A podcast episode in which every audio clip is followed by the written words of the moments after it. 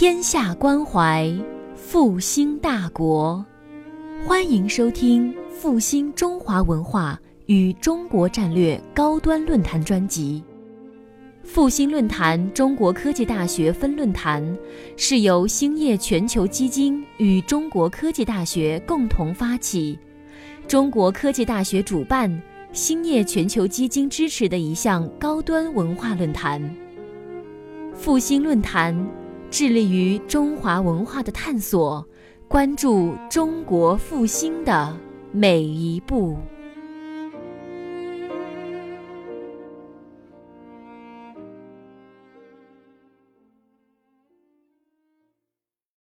我第一次到科大就在这个校区，是八三年那时候，呃，清华要成立生物系，我到呃科大来拜访生物系的老师，呃，寿天德寿天德教授是当时系主任，拜访他，呃，看看这个生物系怎么办，呃，所以呃，今天已经石老师多少年后了，我们呃生物系招了第一批最好的学生，呃，第一批学生之中。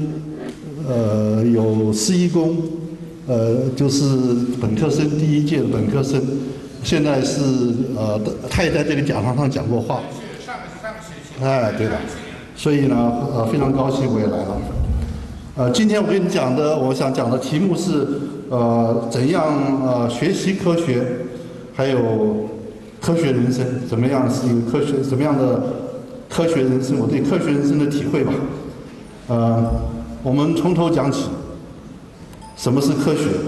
啊，大家都在在座的都是来学科学的啊，呃，所以我们先谈谈什么是科学。假如我能够往下走的话，不动了，死机了，看是怎么回事？嗯。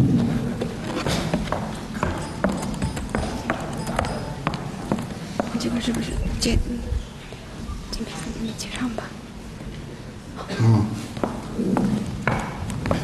什么是科学？大家都知道什么是科学，但是我要再解解释一下啊。我想整整理一下我的想法。这个科学是什么呢？我们最常见知道的就是，呃，科学是探索理解自然现象之后所得的知识啊。科学是一种知识，但是科学还有更多的内涵。就是在探索这个自然现象时候的一个过程和一个方法，这都是科学，科学的内涵啊。所以呃，科学不光是知识，还有呃一种过程和方法。科学也是一种态度，就是你怎么样在对待自然现象的态度。这自然现象包括呃各种现象啊，包括这个甚至包括社会现象，都是自然现象。呃，科学的目标呢是要追求自然现象的真理。啊，叫理解自然现象，要知道真理。什么是真理呢？啊，这个都是大家都其实都知道一些啊。我在想，呃，更更明确的定义一下，什么是真理？啊，真理呢，应该是依据我们已有的证据中最可能是正确的概念。啊，呃，真理不是这个没有是呃呃绝对的真理，但是呢。呃，根据我们已有的这个证据，最可能是正确的，我们这就叫真理。真理在科学上呢，我们常常就变成了叫自然定律，因为有很多这个现象，我们自然的定律来解释它，呃，目前的证据都符合，没有没有能够推翻它的这个这个现象，所以我们把这些呃科学上的真理呢，都成了一个呃叫自然定律。呃，比如万有引力啊，所有的这个物质都有引力产生啊，这个是这个是呃从牛顿开始就就知道的一个真理啊，呃这个真理呢，呃在牛顿时候对万有引力的定律定定义啊，后来爱因斯坦呃出现他的广义相对论的呃这个理念对这这万有引力定。这个定义与这个牛顿又有不一不有有所不同，有所修正。但是万有引力之存在是一个呃是一个大家都公认是可呃是正确的概念。孟德尔的遗传定理，生物学都知道，呃遗传遗传的传代的一些性性性象啊呃这个呃生物的呃的特性的传代的这种规律呃，孟德有规呃他的归纳出来的他的定律，大多数情况下都是成立的，啊，都是符合证据的。我们说最常见的这个一个真理呢，就是我们每个人都会死，啊，这个是真理。比如说，呃，目前来说，我们所知道的所有的人都是会死，啊，呃，从我们知道的证据呢，呃来说呢，这是一个真理。那是不是会有有一天我们发现有人可以不死呢？呃，不，你不能排除这个可能性，但是呢，这个可能性极为小，啊，照照目前看来是非常非常非常小的。所以我们说，虽然不是绝对的真理。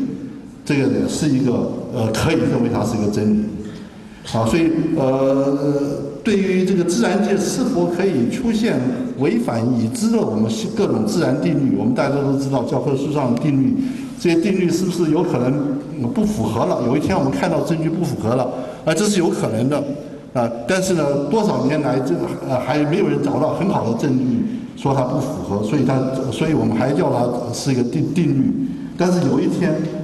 有可能，呃，有有实验证据出来，那就是划天划时代的新发现，呃，改变了，呃，这个发现了违反自然定律，已经知道自然定律的现象，那我们这个定律就要改，要修改。但是有一点呢，就是说，呃，我们常常说，呃，既然没有绝对的真理，呃，这个，呃呃，道理我们能够说这个什么事情都不相信的，因为没有一个是绝对的。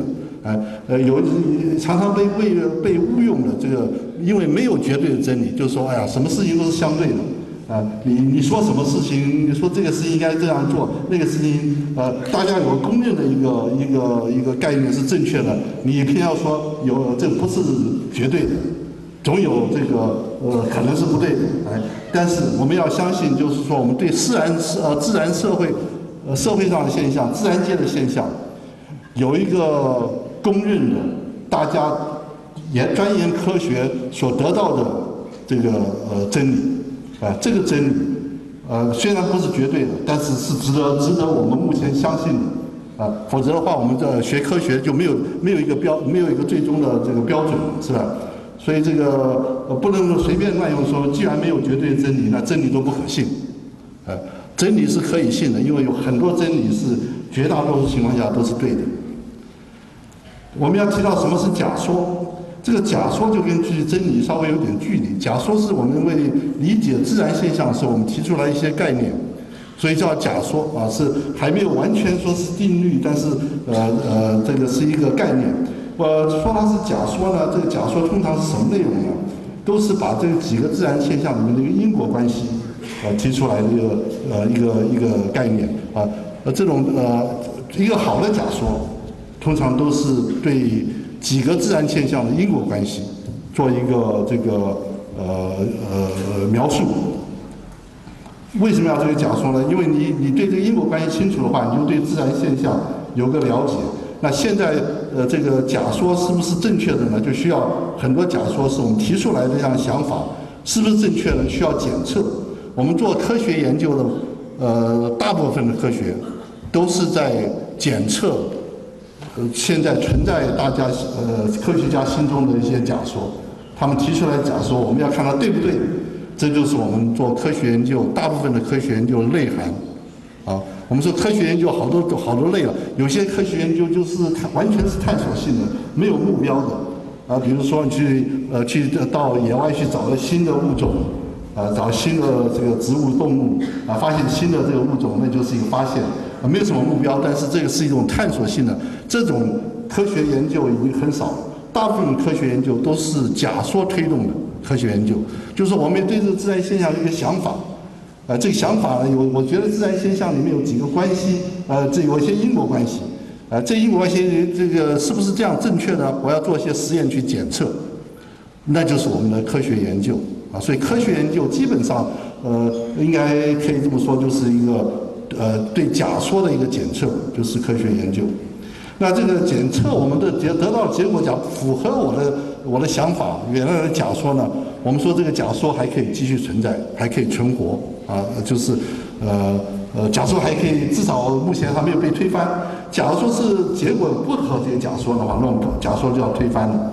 推翻这个假说，就要修正这个假说，你要重新想一个方法来解释这个现象。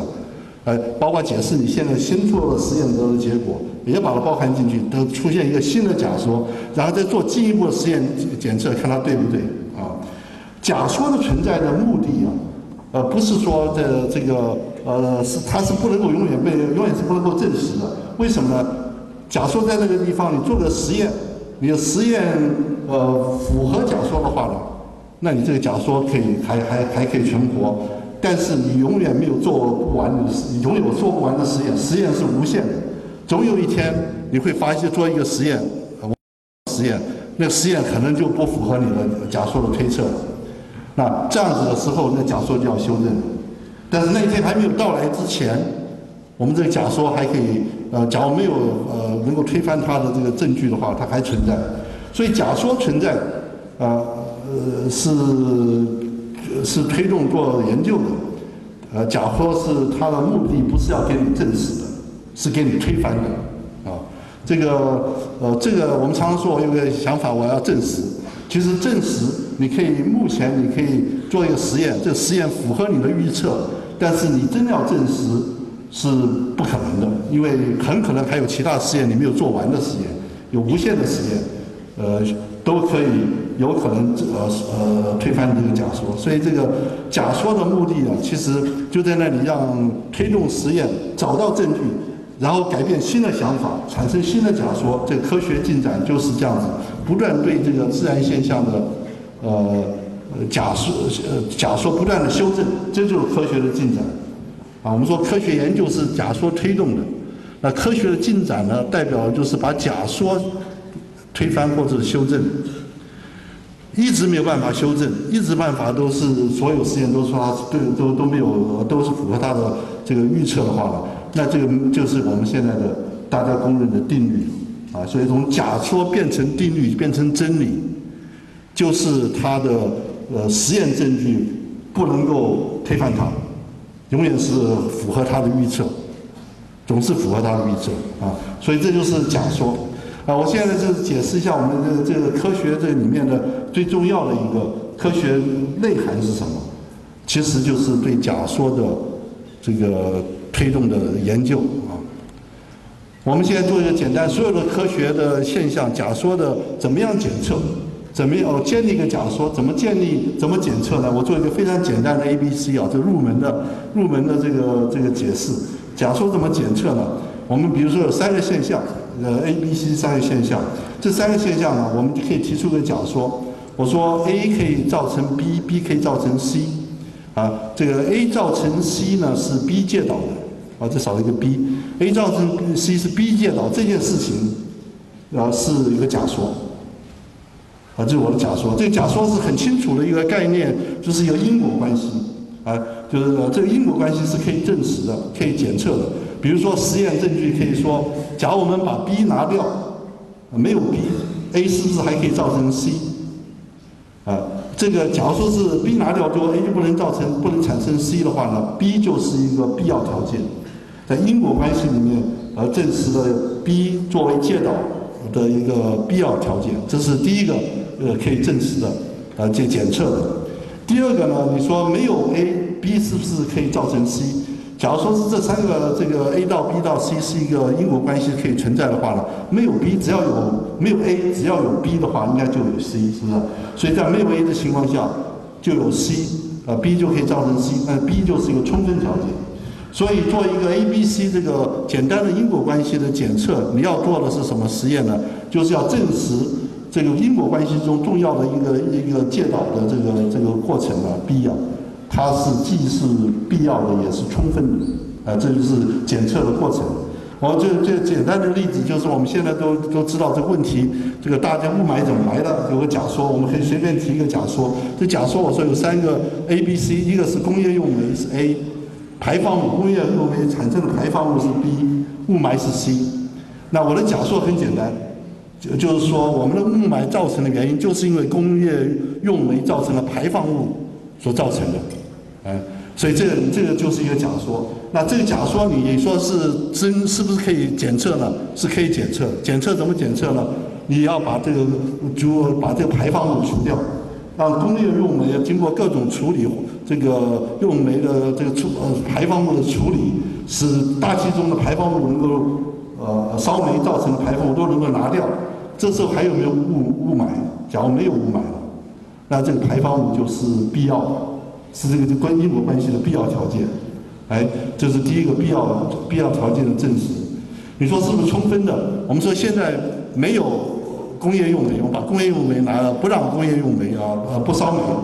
我们把工业用煤可以产生的排放物放到大气里面去，另外一个方式放进大气里面，看它是不是能够呃产生雾霾。那这个假如可以的话呢，那这排放物确实充分的造成这个呃雾霾，所以就是一个这个呃充分条件。哎，是不是很简单？就是就这就证实了我这个这个因果关系的呃证实的过程。呃，但是呢，这个一般的这个自然现象总是更为复杂。就是说，你除掉 B，把排放物不让它呃过滤掉，真的 B 是 C 是完全没有完全没有雾霾吗？一般的做实验的话，你可以知道这个，我们可以呃可多半的情况下。是还是有部分的雾霾，不能够完全除掉。哎，做做任何实验都是这样子的，没有这么干干净净的实验，把 B 拿掉，C 就完全没有。那假如有一些 C 还存在，还有一些雾霾存在的话，怎么办呢？是要你就要搞清楚，你做这研究要搞清楚，为什么还有一些又有些这个 C 还存在呢？是你除去这个排放物的过程不够彻底。啊，你需要用各种方法，更多的方法来除呃除去排放物，才能够使 C 完全没有，使这个雾霾完全消失。那就是你这个 B 的这个这个实验呃过程不够彻底了，你还要进行还有更好的实验来来除掉排放物，是不是？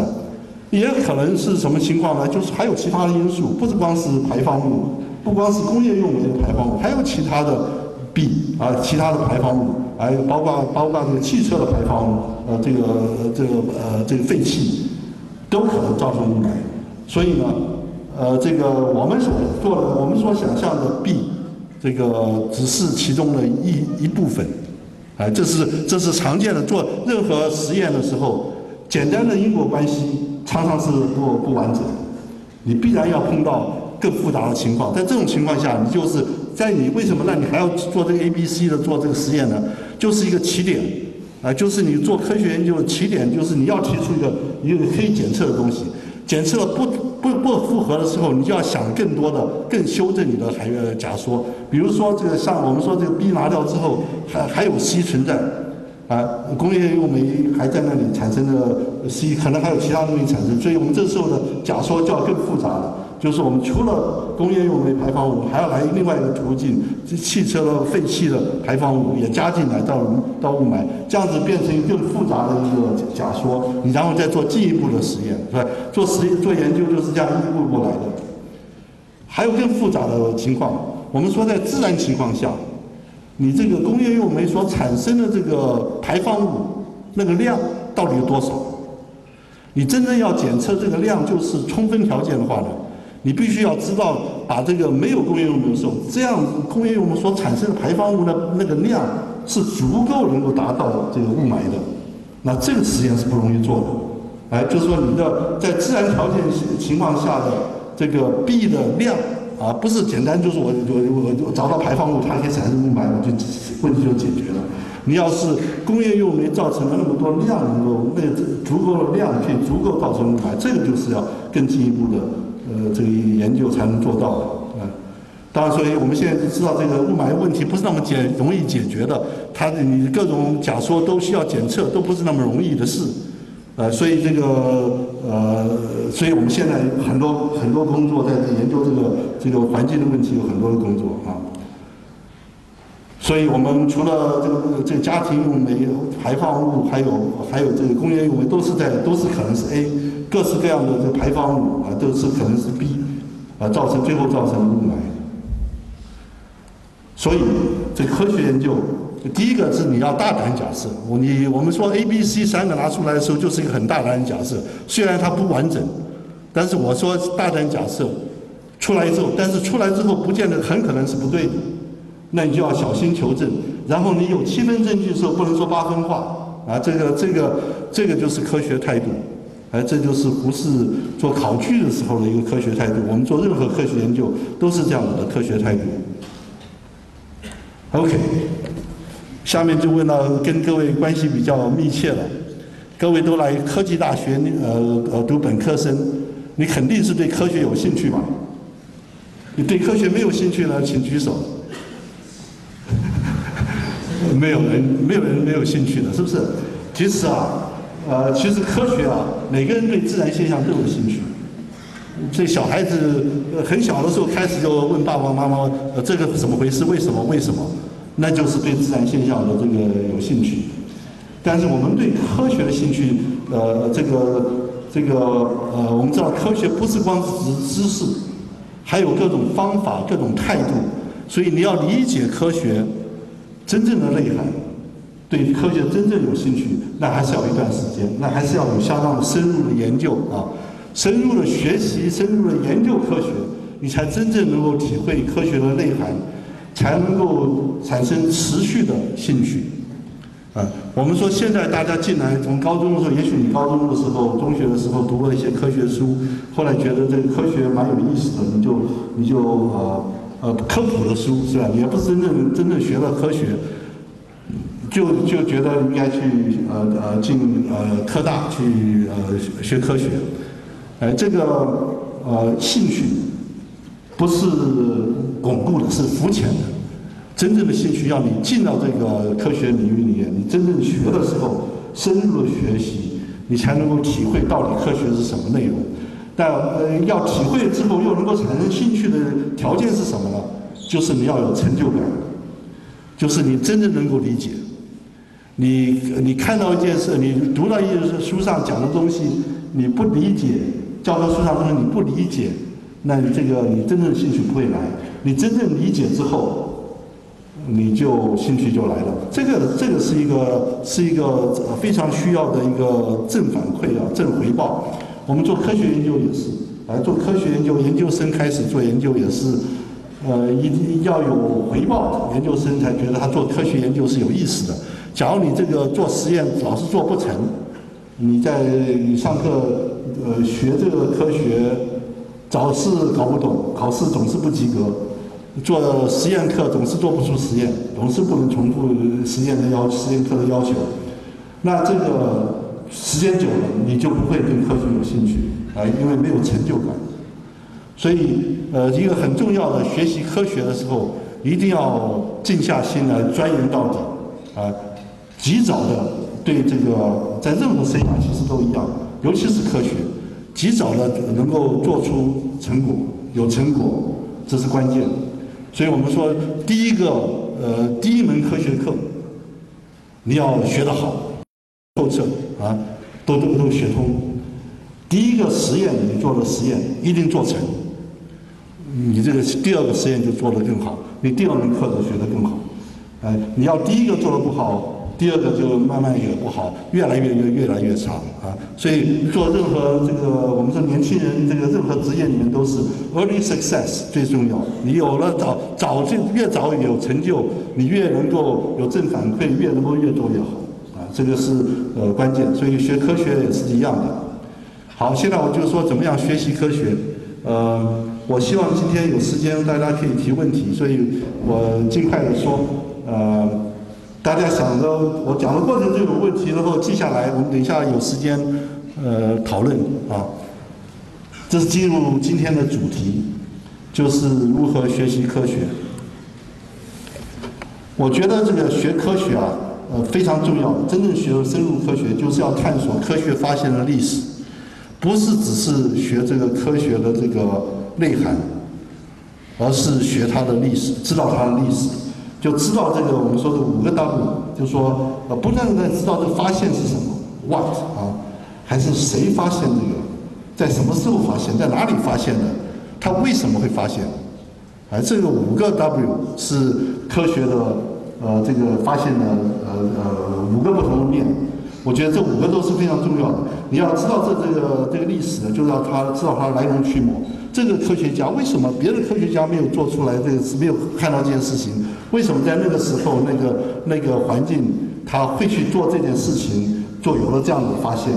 啊，呃，这个是呃科学，其实跟所有的人呃这个呃世界上事情都一样，是这个是这个有有这个来龙去脉的，呃呃，知道它来龙去脉，你就真正的理解了。我们说在科学的历史发现的历史，在教科书里面是忽忽略的。我们的高教科书现在内容太多了，它就简略，越来越简，所以这一对从来不谈历史，很少谈历史啊。呃，这个，所以我们说很多教科书上的重要发现，你不知道它怎么来的，不知道怎么来的，就是枯呃枯燥的、零星的、呃凌乱的，散在你的这个这个这个你的教科书里面。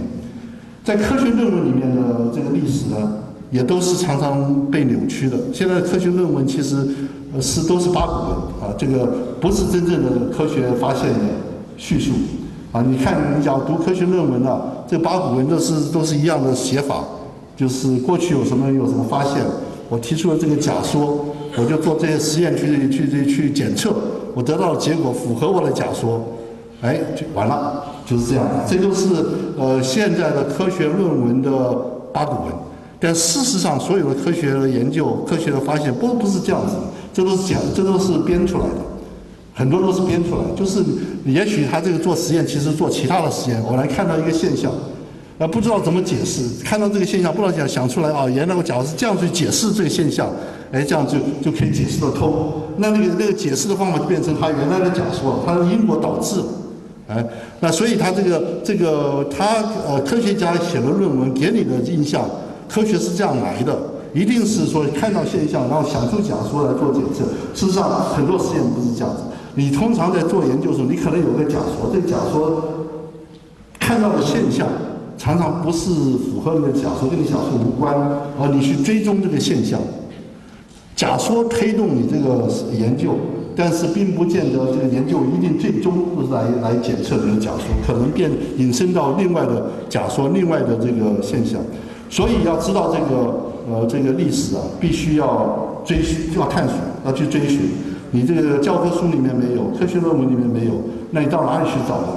你你就要去问，你就要去问人，你要去自己找书。重要的科学发现都有都有这个科学家写的历史。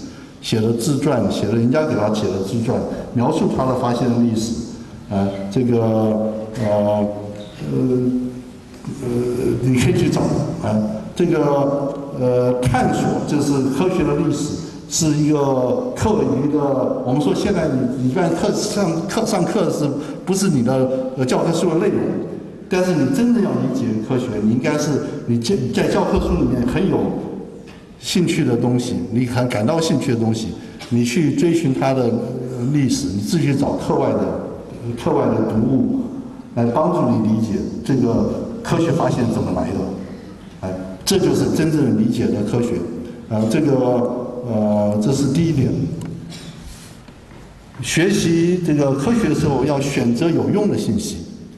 啊，这个现在的这个信息社会有有危机啊，这个危机很清楚的，信信息太信息量太大，信息超载。我们说大数据时代，因为大数据里面的数据大部分都是都是噪音，而不是信真正的信有用的信息。那这个大数大这个这些大数据大信息大大量的信息，你怎么样来选择跟你有用的？这是你要学的。哎，这个这不是一个容易判断的，呃，尤其是你不知道这个，你是呃，既刚进入这个领域，你不知道这个领域里面的呃，这个到底怎么回事，大量的信息来了，对你没有好处，呃，这个你要选要有选择的信息，其实过多的信息啊，产生的这个限制性跟抑制性，有碍创新。啊，我们说这个呃，人的大脑很奇怪的，有人说大脑的存量是无限的。你你可以存无限的东西，因为它有这个十的五十五次方的这个图数可以存储存信息。但是我你要真的知道这个呃呃这个大脑怎么工作了？事实上，我们最常见的情况是反映的是大脑的信息是有限制的。你想过的东西，你看过的东西，人家告诉你的事情，都存在你的大脑里面。假如你一想到跟这个有关的话，你自然而然的，你一定会回想到人家告诉你的结果，人家告诉你的东西。哎，任何储存进去的东西，就会引导你的思路，左右你的思路，造成限制性。我们说这个年纪大了，像我们这年纪越来越大的，就做科学是走下坡路啊。就是我们说人为什么大了，年纪老了，大了就是创新力下降。为什么年纪大了创新性就下降了？创新的都是年轻人干的。人家说数学的要呃二三十岁是最好的时候，物理也许是三十岁、四十岁都不行了，啊，生物的也许到五十岁啊，这个呃，但是都是年纪越大，这个创新性的主要创新的工作都没有了。原因在哪里？其实很简单，你你这年纪越大，你得到信息越多，它产生的这个更多的意思是什么？我你想要做什么事情？一想哦。某某人在二十年前做过，那个人呃，这个十五年前做过，呃，得到什么结果？我还去做它干什么？我不要创新了，哎，你什么事情都有人做，这个你都知道太多的信息，左右了使你根本就不会去做些大胆创新的这个工作，哎，所以这个这个过多信息，呃，这个从这样子看是是没是没有这个，呃是没有好处的，所以你要选择，啊，第一个。呃，不要什么东西就下载，现在下载太方便，什么东西呃呃这个网上下载你就可以看。我们做学生的时候，要读一篇要找一篇论文，要下载一个东西是要去复印啊，你要自己要掏腰包呃花钱复印的，我们都舍不得花钱，所以都不去复印东西。呃，我们读读的论文都非常有选择，啊，不是你非要读不可的，人家都说这一定很重要很好的东西，我才去才去读。那就是有选择性，哎，你你现在的这个信息来之太容易了，是一个坏事情啊。这个这个，你不要就是因为太信息来太容易了，你什么信息都装在大脑里面，啊，是是是有害的啊。所以我建议，这个每一个新新卖出去的大脑啊，这个电脑上面的呃呃电脑上面要加一个标签，啊，这个标签说呢，跟这个香烟和尚一样的。过度这个无选择性的阅读有害健康。第三点，学习科学的时候，很重要的一个是学习怎么样说科学、谈科学。我们都我们学科学不是都关关在这个房间里，在图书馆里面把教科书看完了就是学科学了。呃，真正要学科学的话，你要把你看完的东西你讲出来，你回回到宿舍里面告诉跟你同学讲。你刚才看了什么东西？你的你体会，你得到什么心得？你看，你把你刚才看的东西整理出来，用你自己的话整理出来，很简洁的、很清楚的告诉你别人。那真正讲清楚的时候，你就才是真正的、真的学了、学学习了。为什么呢？这个阐述的过程就是一个逻辑整合的过程。我们讲话都是呃，什么话先讲，什么话后讲，呃，这个这个这个顺序是要是有因果关系的。而是是符合逻辑的，不能这个东跳西跳，是的。所以一件事情要讲清楚，就必须要有逻辑。在讲的过程，就训练你大脑怎么样把你刚才送进去的、以前得到的信息重新整合成一个逻辑性的思思路，那么这个阐述出来。哎，所以阐述的过程、讲话的过程，不讲话不行的。做科学一定要讲话，一定要谈科学。哎，这个谈的过程就是。就是一个学习的过程啊，是一个呃呃整理思路的过程，而且社会呃这科学是一个社会现象，没有一个人单独做科学的。呃，这个我有有位老先生在在这个在伯克利的一位老先生，那个很有名的生分子生物学家，他有一天这个晚上吃晚饭的时候，他就问这个在座的科学家们，他说这个。假如我给你无限的资源，你不是都都是对科学自然现象有兴趣，要要呃要钻研科学吗？我给你无限的资源，你要有什么就要多少仪器是经费都给你，只有一个条件，这个条件呢是你不可以跟任何人谈科学，你做出的东西是满足你自己的好奇心，你不是能够呃你不可以跟人家讲，呃他就问在座的科学家哪一位呃愿意这么去做？哎，呃，这个呃，答案是很简单的，没有一个做科学家会去做科学，呃，一个人到孤岛上去，即使你有无限的资源去让你去探索自然，去去了解这个满足你的好奇心，你不会去做的，因为你没有人告诉，可以告诉他你到你探你探索到什么现象了，你探索的东西你要告诉人家，人家说哎这个东西很有意思，你才有得到觉得你是你的工作有意义了，你得到了满足了。哎，这个所以科学本来就是一个自呃这个社会现象，那就是交流，没有交流就没有科学。那你要做科学，要学科学，你就要学习这个交流。交流包括写文、写文章、写东西，但更大的交流就是谈谈科学，哎，跟跟你的这个同行同学啊谈科学。和科学的乐趣很大一部分来自于跟别人的交流。这个有效的这个交流是要训练，不是说谁一一一生出生就很会谈科学，没有没有这样的事情。呃，所以我就呃，我觉得在呃大家在学校园里面，同学们之间上同样的课，呃，这个一个这个呃这个很重要的一个这个呃呃成分呢。就是大家一起学科学很重要的一个成分，就是你彼此之间要谈，要谈谈你学的东西，嗯，呃，不是各学各的，而是是要一起谈，一起一起交流，啊，这个是其实是学习的更重要的。所以课课后的学习可能远大于就更重要，比这个在课堂里面的学习更重要，比老师的交流更重要，自己之间的交流更重要。这个传输的能力是所有职业都需要的。不管你将来做不做科学，你都需要有这个能力啊！你这个，所以这是一个非常重要的一个训练。第四点呢，学习是学学习知道呃什么是未知的。我们大家都想知道知识嘛，知识都是已知的，都在课本上的。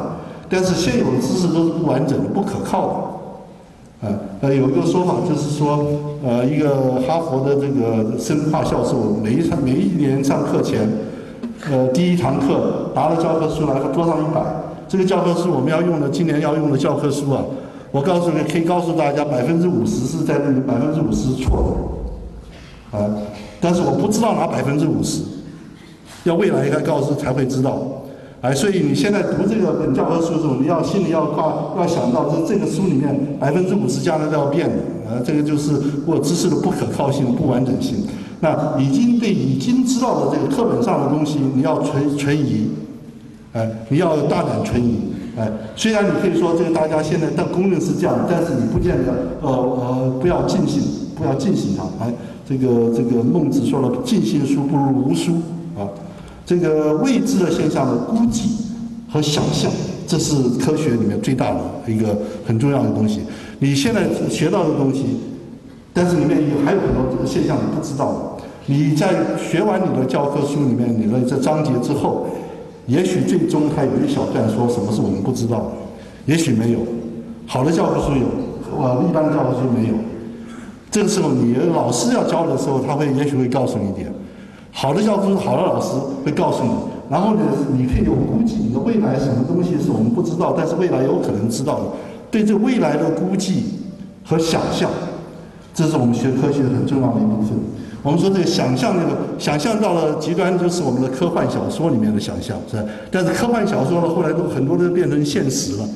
就是那些想象有部分是正确的，哎，就是你未来的不知道的事情，你你学了科学之后，你可以想象，哎，这个是一个科学里面给你的另外一面啊。这另外一面就是未知的，呃，这个科学的进展其实就是对现在已经知道的这个。现存知识的修正，好的教科书、好的老师会告诉你什么是不知道的。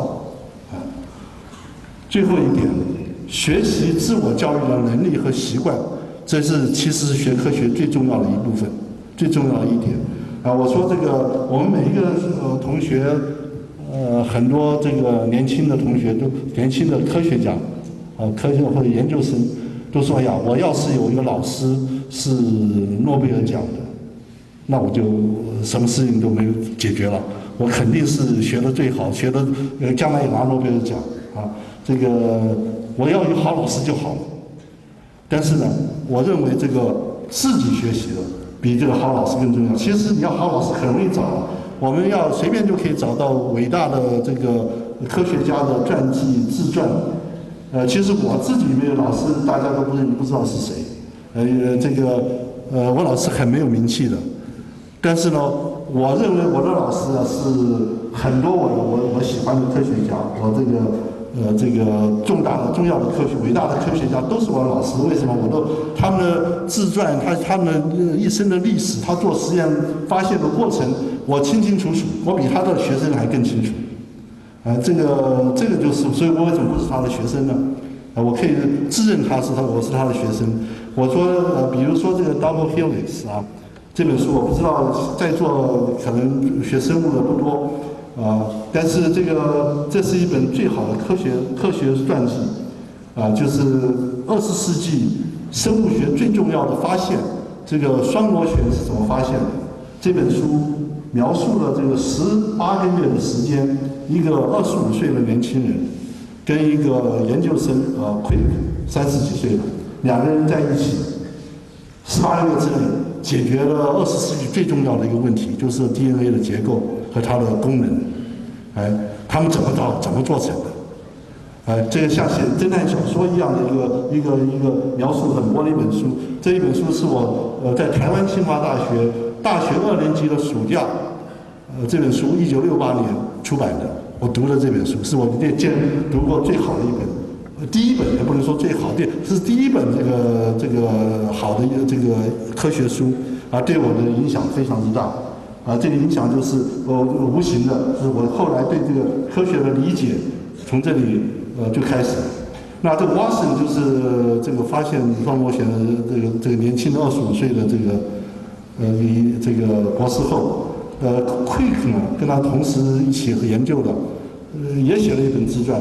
呃，这个 Quick 对 Watson 写的这本书很不满意，认为他这个这个写里面很很不厚道，里面内容很不厚道。他自己又重新，呃，他自己说你要你你你要出版这本书，我就跟你绝交，因为他讲很多对对 Quick 这个讲的很很不很不厚道的话。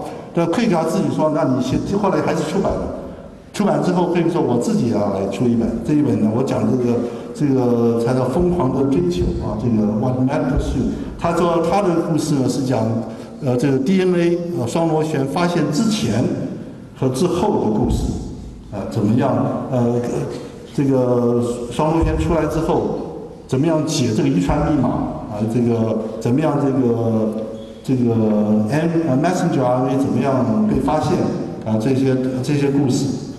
有很多这样的书，你其实要要要去读它的话，就是对你自己的教育。其实读一本这个好的书啊，尤其好的这科学家书，比上比自己读一本很好的教科书，其实从长远来说更有意思、更有用啊。所以呢，我就啊写我建议的一些书，有十二本书，我建议的书单，呃，就学学科学的都应该看，呃，其中包括这个。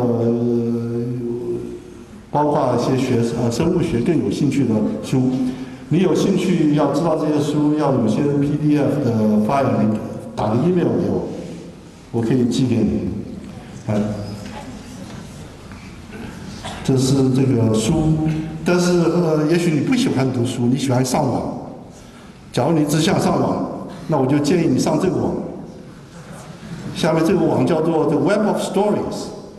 呃，这个是科学家的自述，在网上的自述。呃，这个所有的著名的科学家、物理学家，呃，几十个人，他们的访问、访问录音，有他的这个录音的这个呃稿，你可以可以读。因为这是英文的，所以一般你可以学英文，听他讲，学英文，呃，也是一个很好的一个呃这个网站，啊，这个 Web of Stories。好。再讲一个跟大家关系更密切的事情。你现在个每个来的科大的本科生都有要进各种专业，选各种专业。这个你未来选什么职业，跟你现在的专业之间的关系是什么？哎，这个专业是什么意思？啊，这个这要跟你为什么要来读大学直接有关。读大学其实目的啊。是要一得到一个广泛的基础的知识，这个知识是你一辈子要受益的知识，而不是学一个东西专门的一个一一门学问，不能够应用到或者应用有限的学问，这个只是其中的一部分。更重要的，学大学不是学这个专业，而是学基础，所以从这个角度来讲，这个专业你选什么专业，跟你真正将来做什么职业其实没有关系的，哎，而且这个专业不应该限制你未来的职业选择。你现在的专业跟你未来职业没有必然的关系，甚至我认为你现在学的专业，你将来做的职业应该跟你现在专业不一样，应该换一个另外一个专业去选择你的职业。为什么呢？因为这个每一个领域里面的创新啊，常常来自于不是原来专业的人，这是几乎不是一个规律。现在的科学的发展。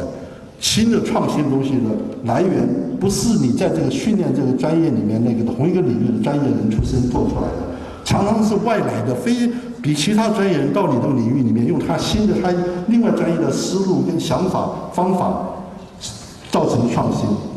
所以我认为你现在的专业可能不应该是你将来职业的选择，而是你要选择有意的要选择跟你现在专业不一样的。啊，这个是，这是现在专业跟未来职业的差别。啊，你现在专业更重要，就是说你现在不管你学什么东西，不要以为你现在就是将来就是一辈子学这个了。所以没有什么本行改行这个概念啊。我常常听到我说你学本行学什么的，你改将来我做了换一个做一个别的东西，我是改行。这个改行的意思其实没有这个，呃，尤其是对这个本科生甚至研究生，我都认为。呃，没有什么这个改行的，你就是你就是学的基本东西，你要用到用到你这个呃呃任何是你有兴趣适合你做适合你做的这个呃这个领域。那你说你要选择做科学吗？在校在座的很多可能，呃，有不少的同学也许认为他将来会做科学家。然后问说说你这个自己是不是合适作为一个科学家？那我可以呃这举出几个科学家的一个成功的科学家，他有什么特别的特质啊？第一个呃这个逻辑思维，一般的人都有逻辑思维 （common sense），每个人都有 common sense。common sense 其实就是逻辑思维，但是这个逻辑思维就是呃在一个科学家来讲，他有这个习惯，他是。靠他的能力比较强，他什么事情很快就把逻辑想想想清楚。就是我刚才讲的，这个叫阐述问题的过程，就训练逻辑思考整合的过程，就是他训练出来一个很快的，什么事情来他就可以整合成逻辑思维就整合出来了。他有这个能力，有这个习惯啊，所以他他这个人这样这样子的人是特别比较合适做科学的啊，这就是这是第一点。第二点，这个做科学呃不需要什么特别聪明。但是一定要能有坚持的能力，要自律。就做科学是很吃苦的事情啊，常常你这个十年寒窗啊，这个呃呃得不到人家的这个认可或欣赏，但是你还是要做啊。你做做研究生，一个做一个呃这个这个博士论文，做个五六年、七八年的，现在多得很。哎，这都是很需要这个坚持，而且对失败要容忍能力。啊，呃，这个常常做不成科学什么，做做研究，做一个题目不成，换一个题目又不成，又不成，所以越做越差，这最后就放弃啊。但是呢，这个有人呢，有人做出一个发现不成，从这里边不成的地方得到教训，第二次把做得更好，第三次做得更好，慢慢成功了。这个容容忍失败是一个过程啊，就是呃，要从这失败中学习。这个呃，这个呃，获得学习，那这就代表的是一种变通性啊。一个做好的科学家，常常有很聪明的，呃，非常聪明的科学家，我认得的科学家，但是他是科学成就不好，呃，常常人家说钻牛角尖，一个问题做了十年二十年还在钻那个问题，其实问题已经没有什么大意思了，已经做到尽头了，他还在做，啊。还没有解决啊，这是什么？就没有变通性，就是不知道这个没有虚心啊。就是有些钻研专这个呃，有些科学家呢，他的假说提出来了，他就一定要找到证据，然后能够能够证实他的假说。但是我们说这个假说在那里，并不是一定要他证证实他的啊。这个你你你这个呃，常常有证据呃不符合这个假说，他不愿意改这个假说。他就把这个这个，他另外再找证据。虽然你有足够的证据说这个假说要修正了，他还不修正，还要继续做。这就是没有变通性，啊，不虚心对这个自然现象的告诉你的这个这个给你的这个信息，你没有不能虚心接受，啊，这个就是呃科学家呃不成功的原因。所以从他别人那里从错误中学习的能力是很重要的。重要一点就是这些特质，做科学家特质不是与生俱来的，都是可以学会的。所以你说你要想做科学家，要合不合适做一个科学家呢？我说任何人都很合适，只要你现在开始，你想真要想做科学家，你从现在开始，你坚持去学习做科学，你可以学会这些科学家的这个特质，你将来就是一个成功的科学家啊！这是这是后天后天学来的，不是天生的。科学家与科学人。我刚才说大家做科学啊，但是我可以告诉你，在座的，呃，这个将来是科学家的肯定小于百分之十，在座的百分之十。为什么呢？因为没有那么多科学家的工作给你做，我们社会没有那么多，不需要那么多科学家。呃，所以在你学了科学，你不是将来一定要做科学家的。学科学是什么呢？我认为学科学，在本科学科学是要做科学人，而不是说科学家。那我不知道各位有没有听过这个这个说法？科学人是什么什么意思？我给大家解释一下。科学家是专门以钻研科学为生的，叫科学家。科学人呢是对科学有相当理解，以科学态度从事各行各业的公民，这叫科学人。哎，我认为呢，我们科学我们社会需要科学家，不错，但是我们更需要科学人。我们需要大批的科学人，少数的科学家。啊，这是我们的社会。科学呢，是社会现代社会文明最重要的内容。学习科学、理解科学、成为科学人，是就是成为一个现代人。哎，我们都希望成为现代在现代社会的生活生存，就应该成为一个科学人。哎，一个科学，一个现代社会发展的最重要的指标，就是他的他的公民有多少是科学人。啊，说我我我们对科学有相当理解的科学人啊。科学人与社会诚信的一个诚信社会直接有关，大量的科学人呢，社会就是比较有交有诚信的社会，因为科学的目标就是追求真理，而而而诚信是追求真理所必要的条件，啊，你不诚不诚信的话，那就不需要追求真理了，你自己想一个真理就可以了，哎，你为什么要追求真理呢？呃，这个科学人最不能容忍的就是不诚信的行为，因为他理解科学，有科学的态度。所以，包括各种浮夸的、欺骗的行为，都不是科学人呃能够容忍的。啊，科学人呢是应该维护社会诚信的主力。我们科学人呢应该从自己做起，进一步的影响社会。科学人和参与社会的科学人生是最有意思的人生。呃，为什么呢？我认为我们就学科学的。不是说说在关在房子里象牙塔里面做科学科学，呃，真正有意思的事情是跟社会很多人互动的。我说参参与社会就是有跟很多人互动的这种这种人生，呃呃跟科学有关的人生，呃这个这个包括参与各种形式的社会呃社会活动，推进社会上对科学理解和态度。你要对科普有兴趣，做些科普的工作。哎，更重要是能够有一个态，能够维持一个科学态度。你呃自己家庭里、朋友圈，你表现出来是一个有科学态度的、有诚信的人。啊，这是这是这是一个科学人的科学人生。科学人生是很有乐很有乐趣的。所有的科学家跟科学人都可以共享的乐趣。这是什么乐趣呢？呃，第一个乐趣，我说就是说你理解自然现象的时候的乐趣。啊，你看到自然现象，因为你学过科学，你能够看得更深入，你可以把这个来龙去脉到底就是一个社会一个自然现象怎么出现的，你可以看得懂，又能够追寻。你搞清楚了啊，原来是原来原来如此，社会现象原来这个这个自然现象原来如此，啊哈，这啊哈这个东西乐趣是呃真正深入理解以后出现的啊哈是呃科学人科学家的。呃的乐趣，还有一个乐趣呢，就是能够欣赏这个自然美的另一个乐趣。什么叫自然美呢？我们大家都可以看风花雪月啊，这个这个花鸟语花香，这都是自然美。这个自然美呢，是所有人都可以呃这个欣赏的。呃，学不学科学，是不是科学人都没有关系，都可以欣赏。哎，学文学艺术的都可以欣赏。但是科学家所欣赏自然美是另外一种自然美。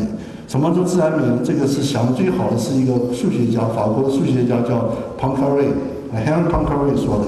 他说那个呃，科学家欣赏自然美是什么呢？不是直接冲击你的感官的自然美，而是一种来自对自然界的组分间的和谐规律的理解。那只有通过纯粹的智力的理解，才能够体会的自然美。这是这个自然美是科学人的特权。只有学科学、学学过科学的，才会有这样子的理解。哎，这是学文学艺术的都没有这样子。你也可以，你也可以理解文学艺术。虽然你理解，呃，这个你学科学也可以理解文学艺术，但学文学艺术的人没有办法理解科学，没有这个训练，他就不能够深入的理解这个自然美，呃，这这一面啊，这是这个科学的这个呃人生的乐趣。当你做开始做科研以后呢，你还有更多的乐趣。呃，这个这个乐趣，呃，包括这个有新发现的时候乐趣。呃，这个在科研过，过科研过程中不光是发现，发现只是一个，只是一个最终的结果，在过程中，你也有也有乐趣。假如说是在过科学研究的过程中没有乐趣，只有最后有了发现，有出了论文，得了诺贝尔奖才有乐趣。那这种科学是非常痛苦的，这种人生是非常痛苦的。那很多科学家都都不能够都不能够忍受的。哎，为什么那么多人做科学，那么多科学家愿意做科学呢？因为在做科学的过程中，包括跟人家交流，发现你包括你的这个小小的成就。阶段性的小小成就，不是最终的这个大发现，都给你带来这个快乐。呃，这个快乐就是呃科学的呃科研过程中的快乐。作为科学群体的快乐，这个说过。我这个常常说，我们应该做个职业满意度的调查。这个调查怎么做法呢？就是在要退休的时候，所有行业要退休的人呢，我们都来给他做个调查，就问这个呃这个呃。你这一辈子做这个行业，你满意的程度是多少？你给打个分数。来，我们大家来比，看哪一个行业，呃，觉得他的他一辈子那个职业他最满意。我认为，我现在猜想，我没有人看到这样的调查，我猜想科学家的这个满意度的调查是会最高的，啊，包括呃与其他的呃比较起来，就是因为科学人生有各式各样的呃快乐的这呃乐趣。这是个科学的一面。科学的人生也有挫折，没有说人生没有挫折的是。所以科学人生有挫折，人生有挫折是常事。怎么样应付挫折是关键。其实这个科学上做科学的时候，没有说是一做科学一帆风顺。学科学也是没有一学就就都通的。哎，你越学一直学学不通，到最后终于学通了，那一次是你的快乐。啊，那那是经过很多挫折之后得到快乐，是更更有意思的啊。所以其实挫折是促成一个精彩人生必要的一个条件啊。这个我们说这个为什么这个呃一个精彩人生需要挫折？因为重大的科学发现、重大的文学艺术作品，都是这些科学家呃这个艺术家、文学家。在最困苦的时候做出来的。今年是爱因斯坦，呃，这个他的成名作，呃，一一呃一九零五年的五篇论文的发表的这个奇迹年，一百年纪念。爱因斯坦的这个一九零五年出了五篇，其中这个一篇得诺贝尔奖，另外四篇都开创了新的领域。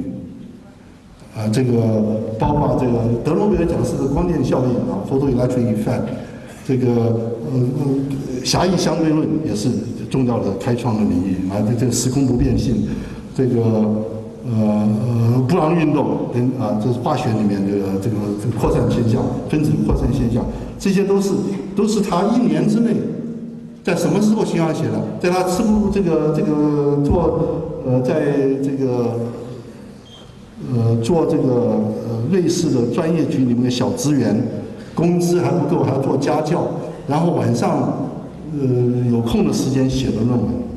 他为什么那样困难下，他一定要把这个东西写，把这个东西搞通呢？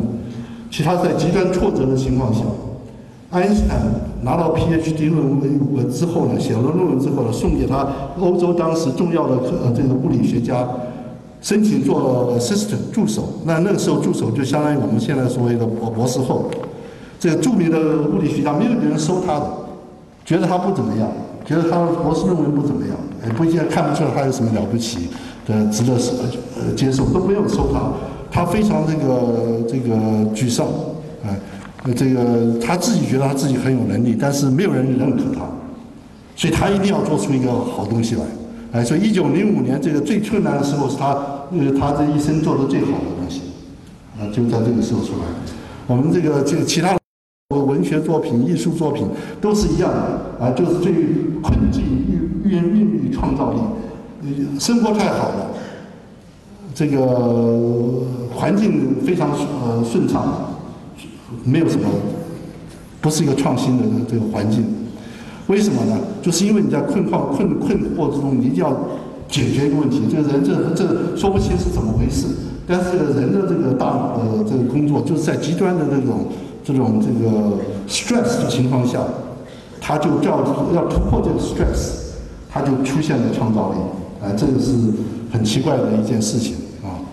嗯，所以我说我们这个我们同学、我们的老师，在尤其是在我们神经所的老师，生活都很很很快，很快快乐，很舒畅，研究经费没有问题，出论文没有问题，呃，这个所以没有什么挫折。我认为呢，就是没有挫折要找挫折，否则他永远做不出好东西来。所以呢，没有这个出论文太容易了，你就是。呃，要做一个大问题，做一件难难的问题，做不出来，那就有挫折。哎，做不出来，一定要做出来，那就是要突破这个挫折，那就是能够做出大问题来。哎，这是一个是一个这个，呃，我认为是一个科学人生的基本规律。好，祝学好科学，成为科学人。我今天讲到这里。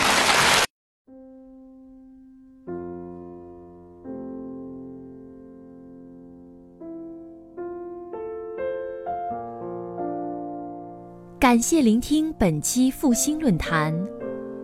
复兴论坛中国科技大学分论坛是由兴业全球基金与中国科技大学共同发起的一项高端文化论坛。欢迎您关注复兴论坛的微信、新浪微博及豆瓣小站，我们将向您推送更全面的资讯及更优质的论坛。